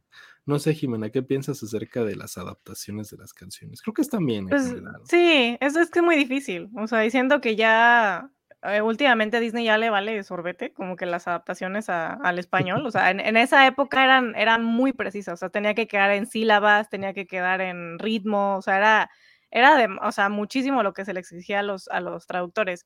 Y hoy en día, bueno, de lo último que yo vi fue la de Frozen, o sea, que la vi en los dos idiomas y fue como, o sea, como que hicieron lo que quisieron con la letra, cosas que no tenían sentido, ni quedan en sílabas, o sea, le cambiaron hasta como el ritmo de las canciones y pues eso según yo no, no, no se debe, ¿no? O sea, te estás metiendo ya con una cosa musical, ¿no? Y, y, tu trabajo como traductor es adaptar la letra, nada más, ¿no? Entonces, pues siento que sí, estaba cañón que rimara cero con, con héroe, pero de todos modos no creo que, o sea, no me molesta, ¿no? O sea, digo, ya que sé que en inglés sí rima es como, ah, pues sí, ¿no? Pero en español creo que no, no le quita nada, ¿no? Y creo que está bastante bien adaptado, ¿no? O sea, la, la de Phil, por ejemplo, se me hace que tiene rimas súper buenas, ¿no? En, en español. Y está súper bien el trabajo de los traductores. o sea, les digo, creo que, creo que hubo una época en la que los traductores de Disney eh, eran, o sea, tenían que ser bastante, bastante buenos en, en, lo que hacían. Y hoy en día ya cualquiera puede hacerlo, ¿no? Entonces, o sea, cualquiera se le dan el trabajo y pues qué triste, ¿no? Porque es un, es un trabajo muy importante y muy poco reconocido, ¿no? Pero sí, o sea, creo que las letras en español son, son icónicas de todos modos, rimen o no, así. Rimen o no. Oigan, les traía unas comparativas de cómo le fue en taquilla a Hércules. Y creo que sí es un poco catastrófico ahora que ya lo estoy comparando directamente. Eh, para comparar, ¿no? A ver, eh, ahí ya lo cerré sin querer. Pues Hércules, eh, como que su. Lo terminó en taquilla con 162 mil. No, no puede ser, está mal aquí el dato, porque en Estados Unidos el Opening Weekend, sí, el Opening Weekend había tenido 698 mil dólares en Estados Unidos. Perdón, esa es la Bella y la Bestia. La Bella la Bestia tuvo en Opening Weekend 698 mil dólares. Eh, y Hércules solo tuvo 126 mil. Una cuarta parte prácticamente. Terminó con, con Mundial con 249 mil dólares. O sea, ni siquiera la taquilla mundial alcanzó lo que había tenido un solo fin de semana La Bella y la Bestia en Estados Unidos. Eh, terminó la corrida Hércules con 153 millones. No, yo creo que están aquí mal los números. Pero en comparativa del domestic de Estados Unidos, no llegó Hércules ni a la cuarta parte de lo que habían tenido las primeras películas del renacimiento de Disney. Entonces, sí fue medio desastroso lo que venía haciendo Disney en esta época que terminaba el renacimiento. Y creo que se nota porque empiezan a cambiar mucho la línea y como que empiezan a experimentar después. Creo que Mulan los retoma un poquito más pero Hércules ya no logró tener los mismos números que tenían las otras películas de Disney. a lo mejor por eso es que no es tan recordada como creo que mucha gente nos estuvo diciendo ahora que estuvimos preparando el programa. Eh, quería tomar aquí algunos comentarios que nos dice Alan que en Atlantis eh, Milo es filólogo, lo que él estudió. este, un saludo, Alan, que nos está viendo. Saludos, Alan. Y Ernesto Alba que nos dice que pudo, pudo ser de cero al mero mero. Pues ahí está. ah, no, pues sí. Buenísimo, buenísimo. Mira, a ver, aquí, aquí este, tengo este dato nada más para comparar. No tengo número, pero ay, ¿qué pasó aquí? Este, estaba yo muy contento hace ratito de decirles, ay, estuvo 10 semanas en cartelera, Hércules. Me fui ahorita aquí en este mismo volumen a ver cuánto fue eh, La Bella y la Bestia. La Bella y la Bestia estuvo 25 semanas en la cartelera en México, ah, en, su, en su corrida comercial. Sí, entonces, este, pues ya venía cayendo ahí el renacimiento de Disney. Creo que no andamos mucho en otros aspectos técnicos de Hércules, pero creo que dimos a entender más o menos como que qué es lo que lo define, ¿no? Que es justo a mí me costaba definir Hércules hasta ayer que la volví a ver como en un producto, porque yo pienso en la Bella y la Bestia y siento en esta presencia francesa muy icónica de Broadway y el Rey León pues súper trágico, Hamlet y demás, ¿no? Y Hércules se perdió un poquito en la línea como de características principales porque sí era una historia de héroe que venía de la mitología griega, pero como que perdía muchos aspectos del que había caracterizado al Disney del Renacimiento, pero ahorita que Jimena empezó a decir que tiene más corazón, yo creo que sí, o sea, en aspectos como que se siente más personal a veces, ¿no? O sea, no tener al romance ahí in your face, y siendo Hércules un héroe que tiene que ir en crecimiento y como que luchar, y estas cuestiones muy de Clark Kent que lo, lo, lo salvan ahí estos dos señores, pues creo que sí, ahí define más o menos a Hércules como un producto de Disney. A mí me gusta mucho esto, está en mi top 10 de Disney, ¿eh? O sea. Ah, órale, wow. Sí, porque la recuerdo con mucho cariño porque fue de mis películas más esperadas de los noventas y yo estaba así vuelto loco porque estrenara. Porque la verdad es que veníamos de Pocahontas y del Jorobado que eran cosas no muy infantiles, la verdad, ¿no? Entonces decías, ay, necesitamos sí algo más, más brilloso, más feliz. Entonces, algo más que quieras eh, aportar, Jimena, para esta conversación del 25 aniversario de pues Hércules que es un peliculón así. y, este, y, yo creo, yo creo que es responsable de que de grande me interesara el teatro musical, la verdad. O sea, como que fue así como que de las que de los soundtracks dije, sí, yo quiero hacer eso así.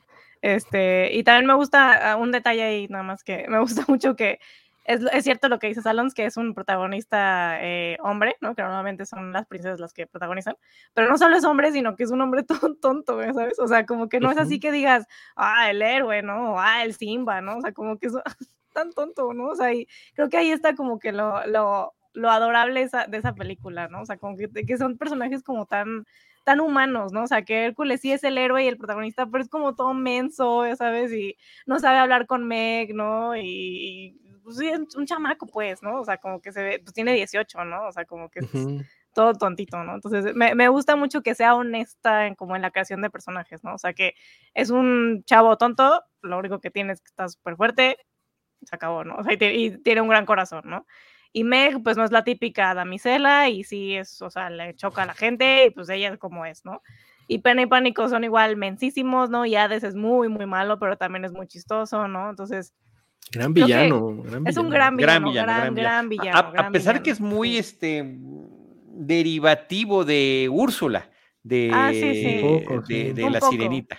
Pero de todos modos, creo que todos los personajes. Sí, no, logra, logra tener su propia personalidad. Pero eh, rescato y subrayo lo que estaba diciendo Jimena en el caso de Hércules, porque su torpeza y su ingenuidad la sigue manteniendo inclusive después del entrenamiento y después de sus hazañas heroicas. Sigue siendo este, ¿no? De que está con la chava que le gusta y, ¿no? Pues, casi como, casi, casi como Goofy. Y ahí hay una puntada genial porque pues se supone que Meg pues, no solamente es más experimentada, sino que tiene otro tipo de experiencia de vida, más callo, pero cuando está platicando con, con, Hércules en alguna de las escenas, se va echando para atrás y atrás de ella está una estatua de Cupido, y, y, la pica. sí, sí, me encanta. Y luego va y la voltea, ¿no? A, mí no me vas a picar. me, me parecen grandes detalles de la película. Es, como un niño, o sea, sigue siendo un niño Hércules ya. Correcto. Ajá, exacto, un niñote, sí. Furtachón y sigue siendo así, ¿no? No sabe hablar con las mujeres y se siente intimidado ante todo. Entonces, sí, estoy de acuerdo. Creo que, creo que tiene mucho corazón Hércules, me gusta el personaje. Eh, siento que sí se debería de revalorar un poco porque en los parques no hay nada de Hércules, no. está perdido, olvidado. Este, incluso encontrar mercancía de Hércules es bien difícil. Digo, yo no, yo no estoy ahorita en mi casa y tengo como dos, tres cosas. O sea, no tampoco tenía mucho para enseñarles. ¿Tú no tienes nada, Charlie, de Hércules? Nada. Nada de Hércules, no, no, no ni las, ni las sandalias. ni las sandalias. Son aerodinámicas. Hace poco en los parques este, empezaron a vender un nuevo termo que es como si fuera esta botellita de Hércules donde toman. Entonces, creo que lo, lo están como ah. regresando en esta nostalgia noventera está volviendo un poco como en, forma de mercancía a los parques Disney. Entonces. Yo sí tengo una playera de Hércules, pero está en la lavandería. Muy mal, Jimena. Era el momento. Justo hoy, justo hoy. Pensé que sí estaba, pero no. no, Prefirió el Hellfire Club.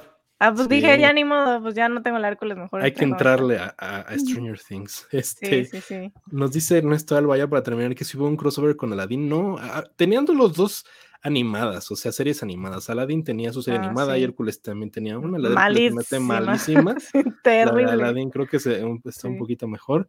Pero Hércules se toma mucho en esta serie de videojuegos que se llaman Kingdom Hearts, que son como ah, en, los mundos de Disney. Y Hércules toma una importancia extraña. No sé si a los japoneses les gusta mucho Hércules, porque aparece casi en todos los juegos. Random.